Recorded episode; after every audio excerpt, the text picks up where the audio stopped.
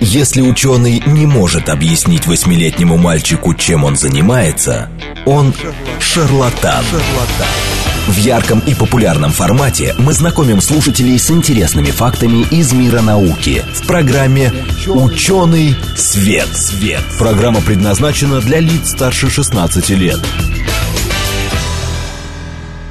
Здравствуйте, в эфире программа «Ученый свет», в которой мы отвечаем на вопросы об окружающем мире с научной точки зрения. Меня зовут Андрей Бычков, я автор ведущей программы. Сегодня со мной в студии Вера Грибанова, она же Вера Павлова. Привет, и, Андрей! И не совсем в студии.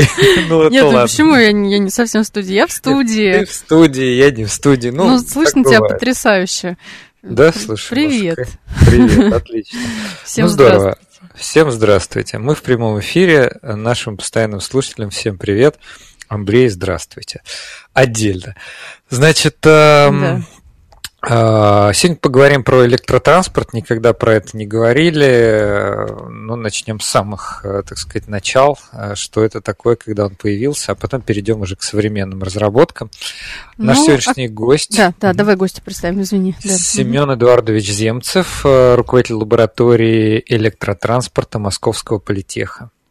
Здравствуйте. Здравствуйте. Здравствуйте, Семен. Спасибо, что вы к нам в студию пришли очно, скажем так. Спасибо Мы за всегда приглашение. за.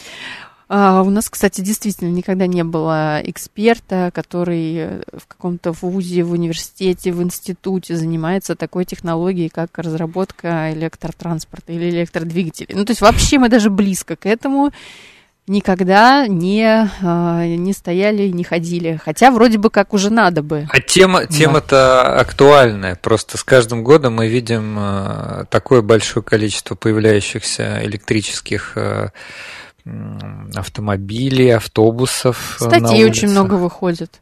Именно да, то есть, про технологию. Ну и транспорт мы видим. Видим. Самокат тоже электрический транспорт. Кстати, да, самокат. Вот-вот-вот, да. Да вообще все уже про гибриды там вот. Это все вошло в нашу жизнь. Но вот хочется спросить, а давно ли это вообще появилось? Вот многим кажется, что электрический транспорт это вот что-то такое очень современное, очень модное. Давно ли он появился? Ну, на самом деле, электрический транспорт, если мы будем рассматривать, да, там, если там мы слышим электротранспорт, всем в голову приходит электромобиль. И электромобиль да. на самом деле появился раньше автомобиля с двигателем внутреннего сгорания. Да вы что? Но это действительно так и есть.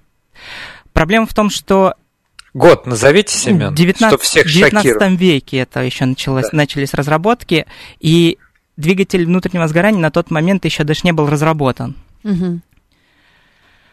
И, собственно, почему произошло так, что электротранспорт, мы на него, про него забыли на достаточно большой промежуток времени. Дело в том, что источников энергии, которые ну, так важны для электротранспорта, аккумуляторные батареи, в тот момент были несовершенные. Они были тяжелые, малоэффективные, и в тот момент транспорт, это, так скажем, подзабыли на сто с лишним лет. Понятно. А теперь мы неожиданно про него не просто вспомнили, а каждый день практически про него говорим. Да, да. а вот можем мы вообще э, сказать, э, почему сейчас люди все чаще эм, задумываются о переходе там на электромобили, электродвигатели. В чем ключевые преимущества вот электродвигателя по сравнению, ну, даже не электродвигателя, да, а транспорта, основанного на электродвигателях а, по сравнению с классическим ДВС, двигателем внутреннего сгорания. Угу. Я бы хотел сразу сделать такой акцент, то что желательно, конечно, рассматривать комплекс. То есть не только электродвигатель, Давайте. а комплекс электрооборудования, которое необходимо. Ну, да, то есть безусловно. электродвигатель, батарея, еще есть электронные блоки управления.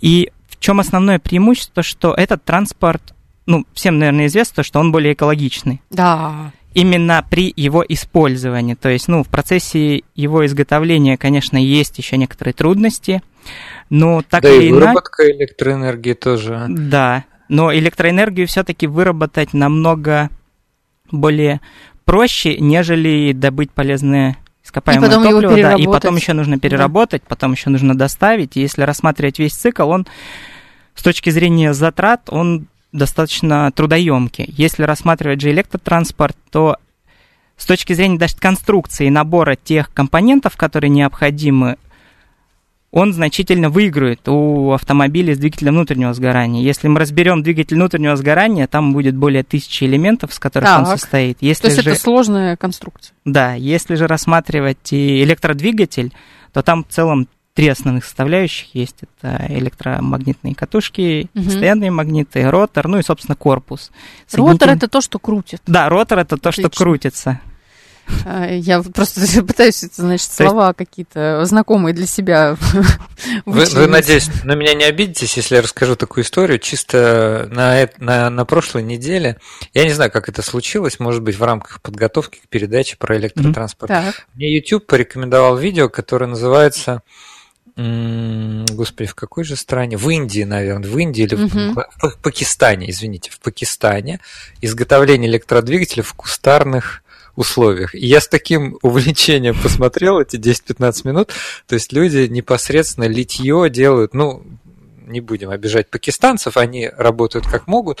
Ну, в общем, короче говоря, современный ДВС они вряд ли бы изготовили в таких условиях. То есть там литье в землю, но тем не менее, как-то они наматывают потом проволоку, ротор, статор, делают корпус какой-то простейший, отпиливают болгаркой и после этого проверяют. В общем, я к тому, что электродвигатель, наверное, любой э, там в любом кружке так сказать, каких-нибудь там юных физиков или радиолюбителей, в принципе, по силам изготовить. Да, конечно, это, ну, как бы самое главное его преимущество. И если еще, конечно, сравнивать вот историю развития, да, то есть первые электродвигатели, они были достаточно простые. Сейчас они мало чем изменились, ну, повысилась эффективность, то есть той же самой массе получается достичь больших показателей мощности, но это все произошло благодаря тому, что у них сейчас появились новые системы управления, то есть электродвигатель как таковой который устанавливается на электротранспорте, он еще требует некоторой системы управления. И uh-huh. вот эти системы управления это то, что сейчас совершенствуется, uh-huh. и то, чего не было в начале пути, так скажем, развития электротранспорта. Угу. А вот меня... Ну, давайте по пунктам. Ну, подождите, подождите. Извини, Вера. Да, да. да. А, ну, хорошо, а, а вот меня спрашивают, вот говоря о сложности или легкости устройства, угу. а вот как же высоковольтный инвертор? Ага. Вот что с ним? Он же сложный очень. Ну, высоковольтный да? инвертор, да, это один из элементов как раз-таки вот этого всего комплекса. И высоковольтный инвертор, да, он достаточно сложный, и те полупроводники, которые используются в инверторе, они да. появились ну, совсем недавно, недавно, да, они в 20 веке появились, и до сегодняшнего дня они совершенствуются. Вот эти инверторы, они разрабатываются, разрабатываются по всему миру, но, так скажем, но это уже задача материаловедческая? А, нет, и, здесь есть и, ну, большая область да, и инженерных исслед... угу. разработок и исследований. Также есть и область научных исследований, потому что это система достаточно сложная, то есть если мы будем разбирать, нам потребуется достаточно большой промежуток времени, чтобы разобраться, как он устроен, но в целом это такой простой переключатель угу. катушек, которые установлены в электродвигателе. Это для того, чтобы Семен. мощность менять? А. Или для что? того, чтобы управлять скоростью. Понял. Понял, спасибо. А, а, а скажите, а я, кстати, может быть, я заблуждался, я думал, что инвертор нужен как повышающий элемент. Я вот вообще просто не бат... знаю, поэтому спрашиваю. Батарея выдает, э, ну сколько там, 12 вольт какие-то? А, 6? Смотрите, для электротранспорта сейчас идет тенденция на повышение напряжения. И если мы возьмем легкий электротранспорт, допустим, ну самый там самокат, допустим, электроскейт, угу. то там напряжение будет, ну, от 36 вольт до 48 вот в этом диапазоне. Если же мы возьмем электромобиль, допустим, всем известная, да, Тесла, угу. там напряжение будет 450 вольт. Если мы возьмем разработки... Больше, чем розетка. Да. Извините, это я так.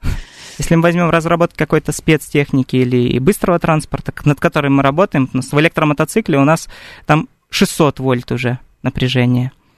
А как э, батарея, э, там в прямом смысле батарея получается? То есть батарея из элементов. Да. То есть много-много элементов, потому что мы э, с Верой тут химики собрались. Вот. Ты же помнишь, да? Помню, что, да, я еще не забыла, что, что я Нет, химик. что я имею в виду, что электролитическая ячейка, да, точнее, вот да. лю- любая, любая реакция химическая, которая может вырабатывать ИДС, она там, ну, там полтора вольта будет тебе выдавать. Ну, один. да. Но да. не, не Мы, 600 э, вольт. Это классическая да, задачка, там, рассчитать, например, помнишь, Андрей, рассчитайте ЭДС гальванического элемента. Ну, да, да. да. Например. Цинкового, а все это идет из, э, вот этого, из элемента Даниэля Якоби. Да, ну, и все оттуда, да, оттуда, да, оттуда. Да, ну, там действительно же очень маленькие вольты. А откуда вот это? Это значит, много нужно соединить, чтобы Да, получить... элементы нужно соединять последовательно, чтобы набрать необходимое напряжение.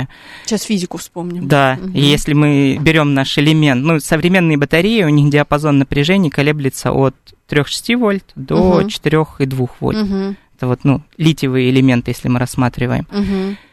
Их есть... набирается достаточно большое количество, последовательно ну, соединяется, штук, но в зависимости от напряжения. Мы можем посчитать то, что в мотоцикле у нас там больше тысячи элементов, но дело в том, что не все элементы соединяются последовательно, есть часть элементов, которые соединяются параллельно, потому что нам нужно добиться показателей еще токовой характеристики. Угу, угу. Вот, собственно. Законы Ома еще не знакомы. Но они, Слушайте, их необходимо знать, да, чтобы работать с Иначе не, раз, не разберешься. Слушайте, хотелось немножко давать, дать теорию, но раз сыпятся вопросы, давайте параллельно тоже подключать наших давайте, слушателей. Да. Во-первых, 8 925 4 восьмерки 94 8. Во-вторых, Телеграм говорит о Москобот. А в-третьих, предлагаю прям сразу э, Мастера? задавать вопросы. Ну, давай. Мастер пишет нам. Электродвигатель в колесе Тре... треснул, треснул, наверное ничего Треснул, общего не ничего имеет с пакистанским электромотором, кроме, кроме слова, кроме слова электро. электро. А, я ну, поняла. Электродвигатель в колесе Тесла ничего общего не имеет быть. с пакистанским электромотором, кроме слова электро. Ну вот, Семен, согласитесь а... со мной или нет? С, с нашим слушателем, точнее. Частично, наверное, потому что что изменилось, это вот в электродвигателе есть так называемый узел щеточно-коллекторный, который угу. передает электрическую энергию на ротор. И в современных электродвигателях, если рассматривать, ну, вот электродвигатель Tesla, да, там, там электродвиг... вот этот узел заменен на электронную систему управления, то есть это так называемые бесколлекторные двигатели. И, возможно, тот двигатель, который рассмат... собирался в Пакистане, он был вот с этим щеточно-коллекторным угу. узлом, то есть там да. непосредственный контакт был угу. ротора. Нет, там был асинхронный двигатель, на самом деле. Я видел тоже Здравствуйте. это видео. А, да, к нам присоединяется Евгений. Четвертый эксперт. Он тоже смотрел. Врывается, врывается. Он тоже смотрел это видео, кажется. Да-да-да. А если асинхронный двигатель, там, конечно, отсутствует этот узел, но нужно понимать, что тогда нам нужен источник переменного тока. Конечно. А в электромобилях у нас ток постоянный, это угу. тоже надо понимать, потому что источники энергии у нас постоянного тока. Если мы будем рассматривать, допустим, какой-то транспорт, который двигается, ну, там, метро или электрички, там можем применять переменный, переменный ток. Переменный ток, да. да. Ну, конечно, а... нет. Это были электродвигатели вот в этом пакистанском видео для каких-то, наверное, мирных э, гражданских применений на обычной сети 220 вольт. Типа насос какой-нибудь. Может, понятно, что он очень сильно отличается. Но, тем не менее, я не соглашусь с мастером. Я, я хочу сказать не только слово электро. В общем-то, там очень много не, ну, вещей... принцип-то как бы... При, Понятно, принцип что какая-то деталь, там узел, как вы сказали, да, может да. отличаться, но мы же все равно сейчас говорим как бы о базовых каких-то вещах. То есть принцип-то сам это все-таки электро. Ну, мне элемент. кажется, на самом деле, если рассматривать э, двигатель Тесла, он даже сложнее, чем э, современный двигатель внутреннего сгорания, потому что mm-hmm. там используется мало того, что это э, а развитый все... синхронный двигатель, так это еще и э, двигатель э, с неодимовыми магнитами, он там э, э, со, сложным, со сложной системой возбуждения обмоток, mm-hmm. и он не просто так стоит реально дороже в производстве, чем обычный ДВС. Ну, ну да, конечно. Э, я бы не согласился на самом деле с этим, потому что двигатель внутреннего сгорания, если мы возьмем номенклатуру деталей, ну вот разберем его, и какой-то один узел, как правило, технологическая операция, ну возьмем там двигатель внутреннего сгорания у нас есть поршень, шатун, там коленчатый вал, вот тех, 10 технологических операций нужно выполнить, чтобы изготовить один шатун. 10 технологических операций. Чтобы изготовить электродвигателя, ну, упрощенно хотя бы. Мы можем уложиться в 10 технологических операций, чтобы вот собрать и изготовить основные элементы. И вот если все технологические операции расписать, то электродвигатель все-таки выигрывает. Стоимость сейчас высокая. Да, действительно, неодимовые магниты, они дорогие, и не так много так скажем, производственных площадок, которые занимаются производством этих неодимых магнитов, это редкоземельные элементы, они дорогие, так или иначе. Но самое дорогое на сегодняшний день – это система управления, потому что на рынке их не так много. И разрабатывать их достаточно трудоемко. О, пишет, какой у вас просвещенный звук э, оператор? Ну, на самом деле, мне кажется, правильнее даже звукорежиссер говорить. Ну, хотя это, наверное, деталь. Э, в общем, э, да.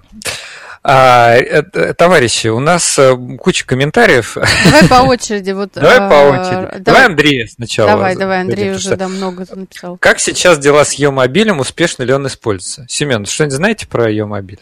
Я слышал про него, но и все. Но на самом деле там это был все-таки не электромобиль, не презентовали именно гибрид. Гибрид. То есть совместн, э, совместная работа двигателя внутреннего сгорания и электродвигателя.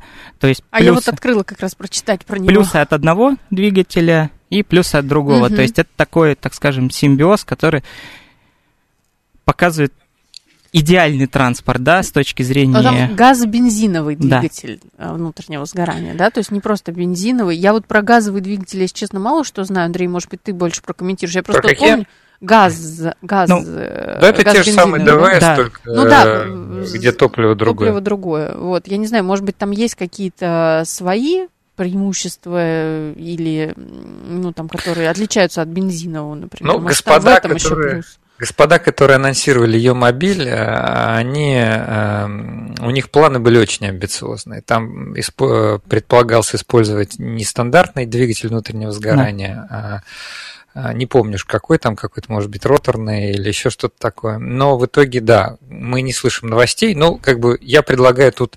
Тут мы не можем ничего прокомментировать, потому что, насколько я помню, это был инвестиционный проект бизнесмена Михаила Прохорова. Потом проект отдали, кажется, в НАМИ, а наш гость из Московского политеха, они занимаются другим. А, хороший такой вопрос по нашей теме все-таки. Почему электромобили более выгодны, чем обычные автомобили на бензине? Про экологичность мы сказали, хотя у нас куча э, людей нас ругают. Сейчас мы на все ответим. Угу. Но все же электромобили более выгодны, чем обычные. Для конечного потребителя сейчас да. Если будем рассматривать Москву как минимум, первое, что мы выиграем, это бесплатные парковки. Второе, то, что мы выиграем, мы можем заряжать автомобиль дома, потому что так. сейчас все жилищный комплекс, как правило, идут навстречу для того, чтобы спустить так скажем, ну, подвести электричество вот это, да. к своему парковочному месту и заряжаться. И стоимость зарядки, она будет ну, практически ничтожна. И есть еще важный надо, да, фактор, да, то, что электромобили их практически не надо обслуживать. Да вы что? То есть, Это я э, где-то ну, масло где-то менять ошибку не надо. сделала вообще. Понятно, масло менять не надо. Подумай. Подумай. Там, ну, единственное, Подумай, что нам нужно менять, это шины, так. так или иначе, и тормозные колодки, это ну, элемент тормозной системы. Но, как правило, ресурс, вот межсервисный интервал, он значительно больше, чем у двигателя внутреннего сгорания. Ну, опять-таки, хватает ли уже у нас накопленного опыта, чтобы судить о том, вот те же самые, не знаю, блоки управления, может быть, еще какие-то mm-hmm. вещи, они тоже, э, ну, скажем так, имеют больший срок эксплуатации без да. обслуживания. То есть это уже есть... Да, конечно, но вещи. самый такой хороший пример.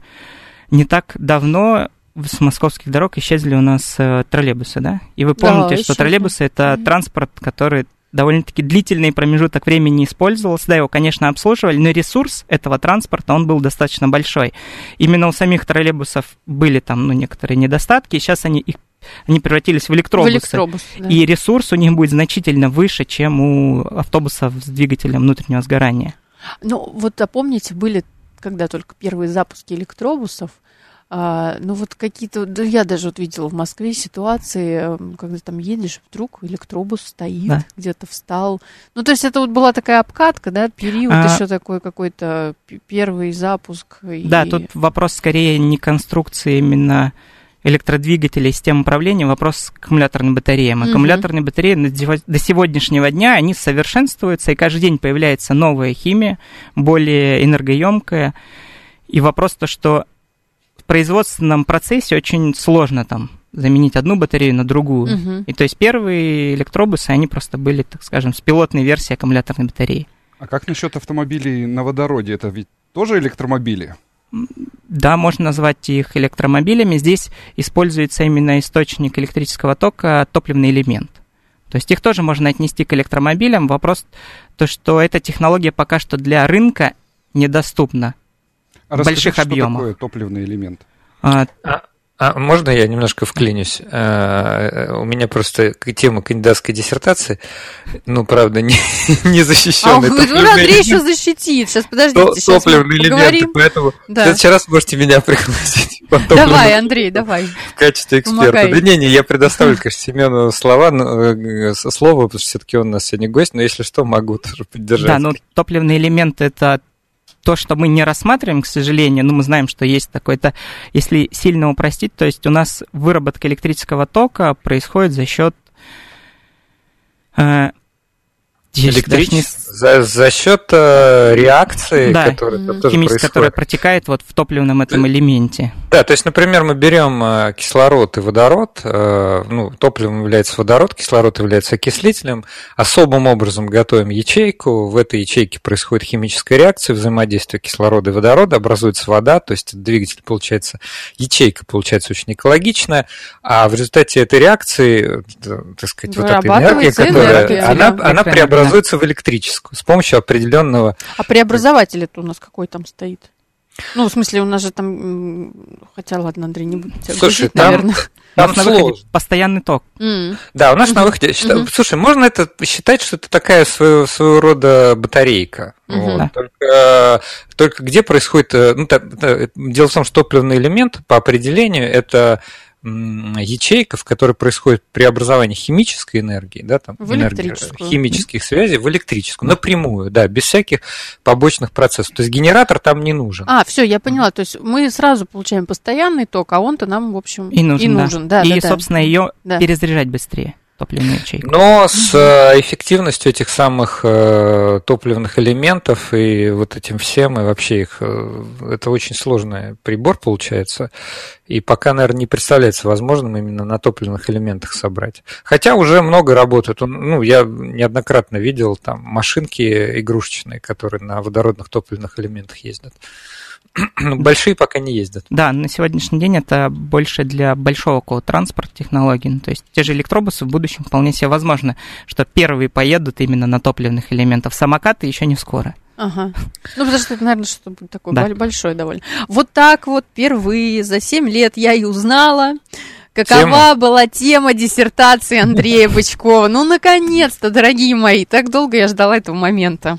Все, да, Андрей. причем, если, ну, я хотел тут э, критику, значит, сказать, угу. прочитать несколько сообщений, но просто для тех, кому может быть интересно, э, скажу, что не только бывают водородные топливные элементы, а их целая куча. Да э, видов. Вот есть, например, твердооксидные топливные элементы, как раз которыми я занимался, solid oxide. Fuel cells, такие, например, подобные использовались на, в качестве ну, альтернативной энергетической установки на корабле «Буран», например. Ну, так, не, не, не такой довольно редкий факт. Смотрите, у нас э, минута до конца, на самом деле много Что приходит еще? сообщений. Давай прочитаем, успеем за минутку. Ну, давай, может быть, так. Давай, может быть, зачитаем быстренько. Угу. Вот Роман нам написал угу. критику, угу. а Семен подумает в перерыве на новости, угу. что возразить. Угу. Значит, смотрите, Роман пишет. Первое. При добыче лития в Африке используется детский труд. Второе. Батарея находится фактически в салоне автомобиля. Пожарная безопасность. Третье. Несовершенство управления тягой. То есть при сбое невозможно остановить тягу. Были ведь происшествия с Теслой. Что скажете на это? А, а вот скажем мы на это, то, что у нас сейчас выпуск новостей будет. А, а потом скажем, да? А потом все скажем, да. Вы готовьте свои вопросы, поэтому 8 925 4 восьмерки 94 8, Телеграм говорит МСК Бот, все зададим, все прочитаем. В гостях Семен Эдуардович Земцев, руководитель лаборатории электротранспорта Московского политеха. Говорим мы сегодня про электромобили, электросамокаты, электротранспорт. И вишенкой на торте, да, в конце мы расскажем, что лаборатория нашего гостя занимается разработкой электроквадроцикла. Слушайте нас после перерыва. В ярком и популярном формате мы знакомим слушателей с интересными фактами из мира науки в программе «Ученый свет». свет.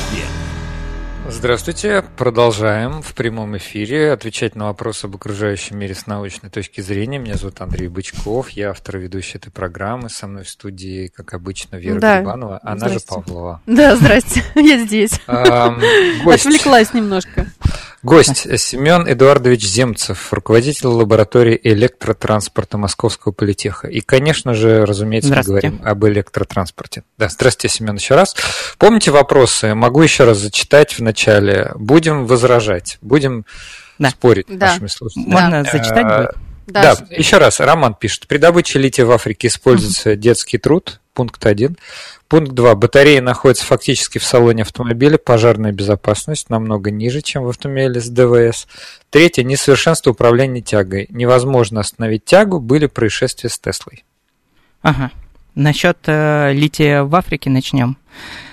Давайте. Действительно, ну, есть такие проблемы с добычей этого элемента, но я думаю, все-таки это, так скажем, слишком острое заявление, и на сегодняшний день технологии позволяют перерабатывать литиевые аккумуляторы, и, в принципе, литий не обязательно добывать только в Африке. Его можно добывать из соленой воды, как минимум. То есть э, в дальнейшем я полагаю, что вот эта проблема уйдет на нет, и мы вернем, придем к тому, что аккумуляторы просто-напросто будут перерабатываться. Да, вот возможно ли их какая-то ре Переработка, короче говоря. Да, действительно, эта переработка возможна. Проблема в том, что не так много производственных площадок есть, которые занимаются этой переработкой. Угу. А в чем там сложность? Собственно, именно в литии? Или... Ну, в принципе, вся конструкция, она достаточно плотная, компактная. Ее как минимум нужно разобрать, расщепить, угу. и потом это все разделить по элементам. То есть. Угу. И вот технология переработки, она пока что, ну, так скажем, сыровата. Слушайте, я, хочу тоже, можно от себя да. добавлю такое оценочное суждение, просто чтобы мы не немножко так не... Я согласен с Романом, скажем, в его а, обеспокоенности тем, что в разных регионах мира при добыче разных элементов может быть использован детский труд или низкооплачиваемый труд, или производство может быть недостаточно отвечающее современным представлениям о том, что такое безопасное производство. Но, к сожалению, то же самое происходит и при добыче, вероятно, урана, и при добыче в отдельных регионах мира редкоземельных элементов некоторых, вот, которые могут использоваться не только в производстве аккумуляторов, но и, например, при производстве, скажем, отдельных компонентов, э, ну, я не знаю, может быть, традиционного автомобиля тоже используется нечто так сказать, не, не очень правильным образом. Ну, тут тот же самый пример, который в голову приходит, да, вот в Китае очень много сейчас производится компонентов для электроники и вообще для всего, всего, всего, всего. К сожалению, экологическая ситуация в Китае оставляет желать лучшего, и э, Это правда. реки, которые э, в Китае текут, да, они испытывают на себе нагрузку э, вот этих вот выбросов промышленных, просто потому что там концентрация. Вот, поэтому я согласен, это, это беда, но это не идее... только с электромобилями. Это да, это, это, не, да, да. да, здесь же есть... мы не только про электротранспорт да. можем говорить. Да, а вообще... я к тому, что к тому, что вот не только электротранспорт является как бы квинтэссенцией вот этого вот не очень правильного подхода. Следующий пункт – батареи в салоне пожарной безопасности. Да, аккумуляторная батарея, она не находится в салоне. По, как правило, в конструкции она располагается под днищем автомобиля и отделена от салона автомобиля с точки зрения как раз-таки безопасности. Ну, там же должна быть прослойка пожароустойчивых, ну, огнеупорных материалов да, каких-то, да? Пожароопасность, безусловно, угу. есть. И первые литиевые элементы, которые использовались, они действительно пожароопасны. Но на сегодняшний день элементы, я говорю, химия совершенствуется каждый день. И пожароопасность уже, так скажем, уходит на второй а вот было бы интересно, а, например, на тысячу ДВС э, автомобилей и на тысячу электрических автомобилей посмотреть, сколько сгорело. Не, ну, Андрей, Можно посмотреть, да, это, а как? это, это у меня просто регион. этой цифры нету, мы действительно проводили вот этот анализ. Электромобили горят, но горят они, как правило, в, после аварии, после uh-huh. столкновения. И вот uh-huh. эта технология, она, ну, так скажем, надо обезопасить аккумуляторную батарею, чтобы при столкновении, которое происходит в городе, самое частое ДТП, чтобы аккумуляторная батарея не повреждалась. Системы отключения аккумуляторных батарей на сегодняшний день довольно-таки совершенны. То есть э, возгорание еще происходит, не сами элементы горят, а горит электрическая проводка, то есть угу. провода загораются. И системы, которые контролируют повреждение вот этих электропроводов, они есть, и это уже так, так называемый стандарт. То То есть система контроля защиты изоляции, она обязательна на всех электромобилях. Но опять-таки здесь зависит от того, какой регион мы берем, у кого да. какие стандарты этого качества, да, у кого какие материалы есть. Есть вообще, сейчас даже даже делают уже а, краску даже огнеупорной да. с расширяющимися а, элементами. Ну, ну системы пожаротушения встроенные тоже есть в аккумуляторной батарее. Вот этого я не знаю. Ну да, было бы логично как раз, допустим, тушить батарею прямо при возгорании да. непосредственно. Ну, да, да это удорожает. Датчик. Да, да, да. да. Ну, потому что, вот, например, у самолетов двигателей есть два, две или три очереди два или три крана, которые пилот может выпустить там Ой, особую смесь, порошок. Ты сейчас меня обрадовал, если честно, Андрей. Ну, не всегда это помогает. В электромобилях это не обязательно пока что, но все вопрос Было времени. Хорошо. И последний был пункт угу. э, несовершенство управления Тяга. тягой. Да. При сбое невозможно остановить тягу. Были происшествия с Теслой. Э, так сформулировано. Тяга. Возможно, да. Угу. Система управления которая была установлена. На нашем опыте мы с этой проблемой не сталкивались. Как правило, систем... в системе управления закладывается алгоритм в случае повреждения цепи управления, которая отвечает, ну, собственно, за вращение электродвигателя, происходит ее отключение. И отключение именно не системы управления, а аккумуляторной батареи. Аккумуляторная батарея отключается. Вопрос в том, что вот этих аварийных отключений, их можно не так много произвести, угу. и электромобиль все-таки выходит из строя, если вот это аварийное отключение происходит. Угу. Это Мастер. тонны. Ага. Да, то, над чем мы сейчас работаем. Потом, э, я вот просто думаю, если вот аварийное отключение да. сработало, еще какая-то система сработала, еще что-то сработало, ну, все, все вот системы да. сработали, электромобиль остался без различных возгораний, там, угу. без э, таких серьезных этих повреждений. А как потом эти системы-то нормализовать обратно? Это Но ну, вообще это, возможно? Конечно. просто это то, над чем мы работаем, как раз-таки наша команда. Чтобы это не единоразовая была акция. Конечно. Ну, да. Это, ну, на сегодняшний день готовых решений нету каких-то вот чтобы там систему пожаротушения интегрировать можно в автомобиль, да, системы угу. аварийного отключения, они обязательны, это как бы обязательное требование. Угу. Мастер пишет, на мой взгляд, главное преимущество электродвигателя – это отсутствие пар трения при высоких температурах. Семен, сог, согласитесь? Все верно. Ну, вообще? соответственно, здесь у нас и повышается КПД, потому что чем меньше у нас пар трения, у нас там подшипники является пара качения, который практически не обслуживается. Это благодаря этому как раз-таки достигается высокий КПД. Это один из да. А вот можно как раз про высокий КПД. Вот э, постоянно мы слышим такое утверждение, что КПД электродвигателя, особенно в электромобилях, достигает порядка там 95%. А да? мы сейчас проверим. Вот. Но если мы рассматриваем КПД не, не одного двигателя, а всей все системы, все, все системы выработки энергии для этого автомобиля, а мы знаем, что, наверное, около 90% это э, э, при выработке электроэнергии, это, соответственно, те же углеводороды. Угу. Вот. И... Не, ну не 90 в разных странах по-разному, но в целом в мире, наверное, где-то так. Вот.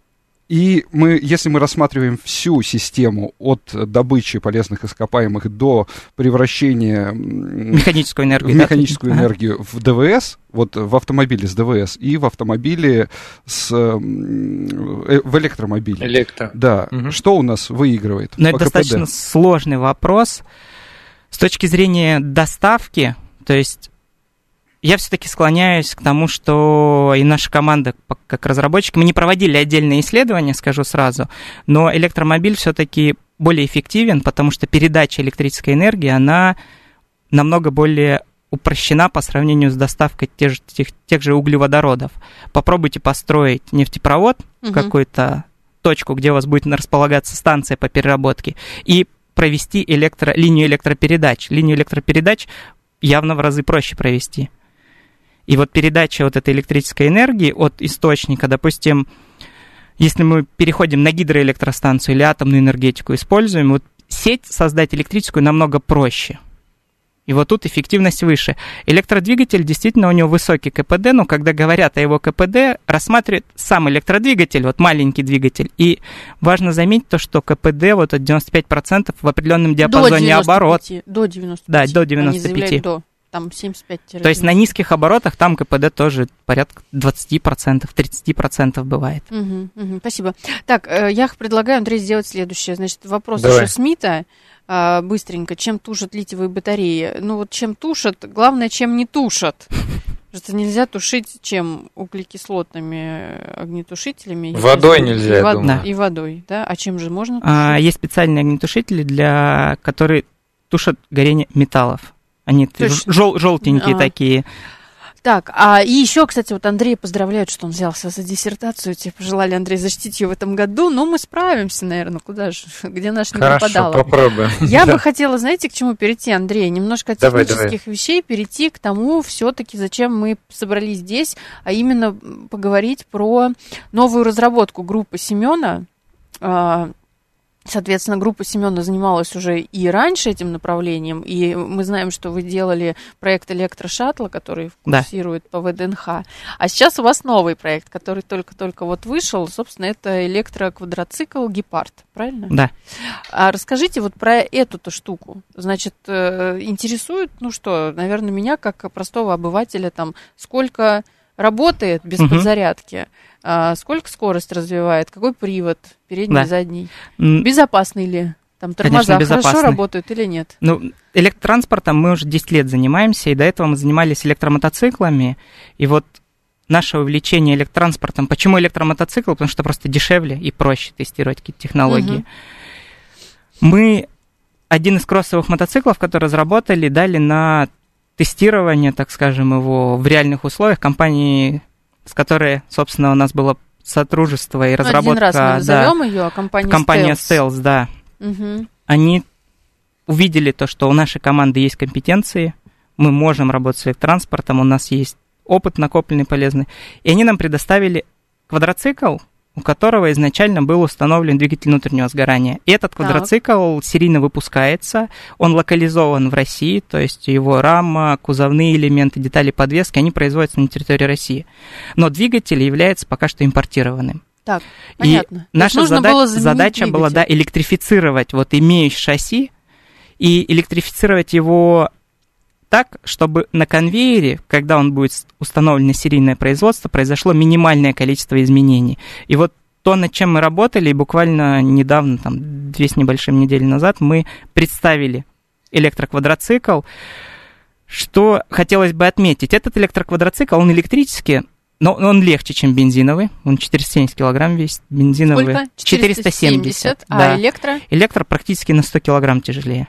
О, понятно. Так, ладненько, А, имеет полный привод, то есть система полного привода, она осталась от бензиновой версии, то есть угу. система... А это никак не повлияло, что вы двигатель заменили? А, квадроцикл стал динамичнее, угу. то есть в условиях бездорожья, по нашим расчетам, он будет более эффективен по сравнению с двигателем внутреннего сгорания. А мы все знаем, что квадроцикл берется как раз для бездорожья. Да. Правильно? Все верно, да.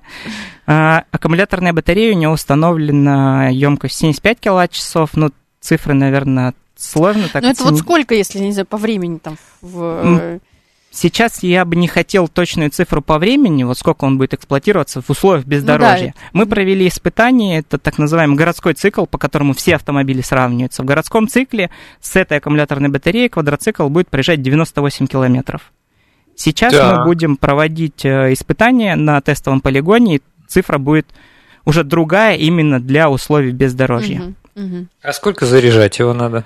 Заряжать его можно от встроенного бортового зарядного устройства. Это вот обычной розетки, да, мы подключаемся к 220 вольт, как смартфон. За два часа он зарядится. Обалдеть. За сколько? За, два часа, неплохо. да. Если использовать э, станцию зарядную постоянным током, то там процесс зарядки можно сократить до 45 минут. Те ну, элементы, а, а которые а мы используем, вопрос? да. А если я вот пауэрбанк с собой буду возить? Ну, крупный пауэрбанк. большой возить. Большой пауэрбанк, ну, да, потому что аккумуляторная батарея, у нее напряжение 100 вольт. Угу. То есть пауэрбанк, ну, у нас аккумуляторные батареи с таким напряжением, самая легкая, которую мы разрабатывали, это 20 килограмм. Угу. Ну. Да. А у меня вот такой вопрос. Вы сказали 75 киловатт-часов. Это же... 7,5. А, 7,5 киловатт-часов, да. А то я уж Да-да-да, 7,5 киловатт-часов. Нас спрашивают, в России будет созданы отечественные электромобили? Да, это то, над чем мы сейчас работаем. Я как бы с полной уверенностью на сегодняшний день могу сказать. У нас Квадроцикл, он локализован, двигатели пока что мы импортируем с Китая. Но сейчас мы уже работаем с партнером, который запускает линию по производству электродвигателей, которые будут производиться в России, начиная mm-hmm. от намотки, литья, изготовление самих роторов, статоров, магнитов, то есть Все полный вот цикл части... производства да, электродвигателей. Аккумуляторные батареи, которые мы используем, на сегодняшний день в наших разработках, они тоже будут производиться на территории Российской Федерации. Семен, а что самое сложное, вот если взять всю, весь комплекс, да, не только двигатель, а именно электронный блок управления, аккумуляторная батарея, угу. что самое сложное вот в России воссоздать?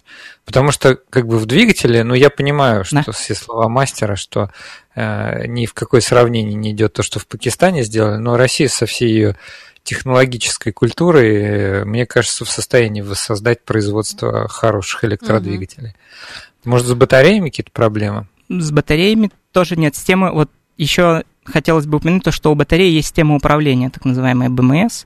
И вот эти системы управления, они, мы используем российские, то есть это блоки, которые изготавливаются на территории нашей страны, и мы их используем на сегодняшний день. Аккумуляторы пока что мы импортируем, пока завод не построен, но те элементы, которые будут использ... ну, собственно, производиться, мы уже сегодня устанавливаем на нашу технику. А самое все-таки сложное, да, что я хотел бы отметить, пока что есть трудности с системами управления, так называемыми тяговыми инверторами, но важно заметить то, что именно высоковольтными. Угу.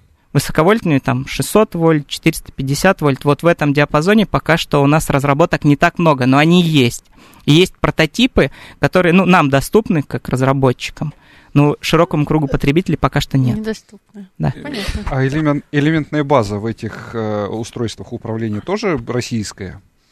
Или, К- ну, транзисторы? Каверный вопрос, да. да. Пока что система именно, ну, Мы начинка, говорили, да, что полупроводники важно. импортируются. Блоки управления. Но у нас есть ну, предприятие, которое занимается разработкой элемент. Ну, дай бог. Я не знаю. А в России вообще на каком уровне технологическом? Ну, это, наверное, немножко вопрос не к Семену, а кому-то из полупроводника. Да. да. Но мы инвертор использовали, я хотел бы сказать, то, что инвертор на нашем мотоцикле высоковольтный мы использовали российской компании. А я, я задам вопрос такой, даже не вопрос, а тоже мое высказывание оценочное.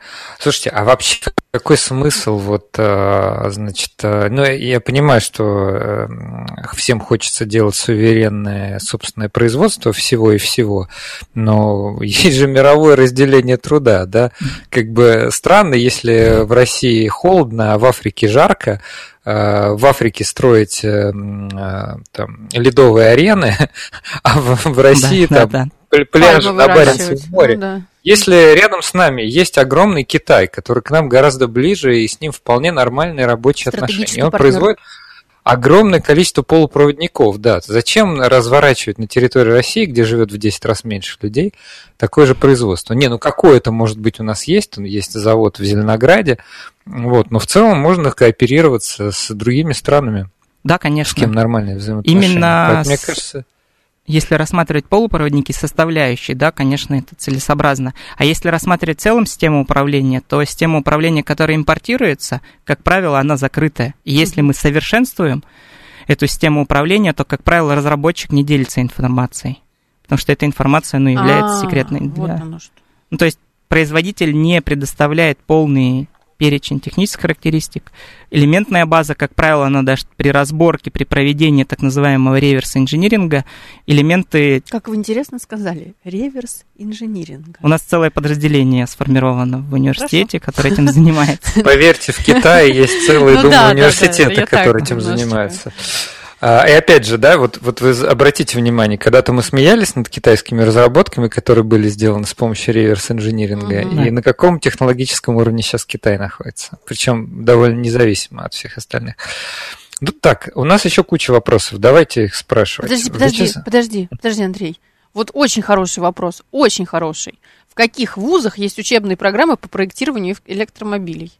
Ну, если вы можете ответить. В Московском политехе, ну, конечно же, есть программа у нас. Вы к себе ждете? Конечно, мы ждем студентов, начиная от направления подготовки магистров, аспирантов, бакалавров и специалистов. То есть у нас по всем направлениям есть так называемая объединяющая дисциплина проектная деятельность. То есть студент поступает на направление, допустим, ну, сильно отдаленное, да, это электромобиль, допустим, на университет печати он поступает, а ему интересно вдруг заниматься электротранспортом. Uh-huh, uh-huh. У нас есть дисциплина, в которую можно прийти и попробовать свои силы в инженерной деятельности. И в случае того, если у вас получается, вы можете поменять потом направление в процессе обучения. На первом курсе вот у ребят такое целенаправленное, э, так скажем, работа в командах разных, междисциплинарных, угу. чтобы они посмотрели, чем вуз занимается, какие направления для них более, так скажем, просты в освоении, потому что, ну, у всех разные способности, кто-то хорошо ну, разбирается в химии, кто-то хорошо разбирается в механике. Угу. Семен, давайте блиц. Просто много вопросов, мне очень хочется со слушателями интерактив. Вячеслав пишет, при зарядке автомо... пока зарядка автомобиля не станет такой же простой и быстрой, как заправка автомобиля, они так и останутся нишевыми продуктами для интересующихся горожан. Да, сог- согласен. В городе в городе пока что это будет, ну, для города, да, если межгород, это, да, нишевый продукт, то есть не, не скоро мы будем перемещаться между городами, ездить путешествия на электромобилях.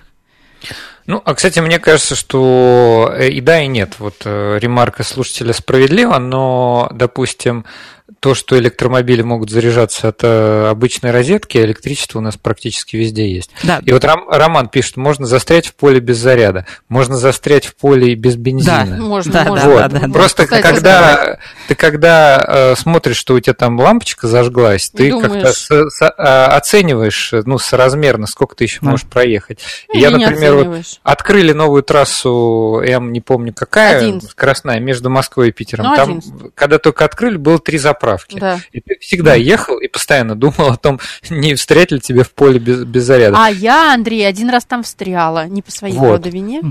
Инфраструктура, я думаю, будет расти, но самое главное, мне кажется, что это электромобиль. А представьте, какие преимущества? Я сам, честно говоря, были бы у меня финансовые возможности. Вот, но просто смотрите, транспортный налог нулевой, парковка нулевая, куча всего, всяких разных э, ну, дополнительных Девочек можно, как сказать, катать. Ну, я имею в виду привлекать внимание. Ну, это же какая-то ну, диковинка. Электромобили, они еще, так скажем, в будущем они более конфигурируемые. То есть это как смартфон сейчас. Ой, пишут, скажите, а почему не взлетел Е-мобиль а от Потанина? Ну, от Прохорова, да. Ну, и мы, в принципе, обсудили. Ну, не знаю, там надо разбираться в проекте. Мне кажется, он был чрезмерно какой-то амбициозный. Какова доля электромобилей среди всех автомобилей в развитых странах? Я могу вот ответить. Вопрос. Я могу ответить. Скажи. Я точные цифры не знаю. Сейчас отвечу. Значит, в европейских странах в 2022 году купили 1 миллион электромобилей из 9 с чем-то там миллионов. Вот и тут читайте. 10%. Есть, да, получается. получается 10%. Это по 22 году. А вот что можно сказать по, например, там, ну, штатам, у них очень был резкий тоже подъем в 2020 году и 2021. Это примерно там от трех до тоже до какой-то там до какого-то процента, но это связывают с ростом Теслы, потому что популярная да. стала эта модель. Ну, когда доступен на рынке будет автомобиль вот. электрический. Ну, то есть это в структуре европейских стран почти 10%. Да. Нет? А Все, 30 секунд, Ну, может быть, я ошиблась, ладно. Новых автомобилей. Новых, новых, прошу прощения. Это, новых, это новых автомобилей. Да, новых, новых автомобилей, да. Хочу поблагодарить да. нашего гостя. И слушатели, пока 20 секунд есть, хотите еще раз позовем Семена, потому позовем, что, мне позовем, кажется, разговор да. интересный и не законченный. У нас в гостях был Семен Эдуардович Земцев, руководитель лаборатории электротранспорта Московского политеха. Говорили мы сегодня об электромобилях, электросамокатах и даже электроквадроцикле. Всем спасибо, всем до следующей всем субботы. Всем пока. Спасибо, пока.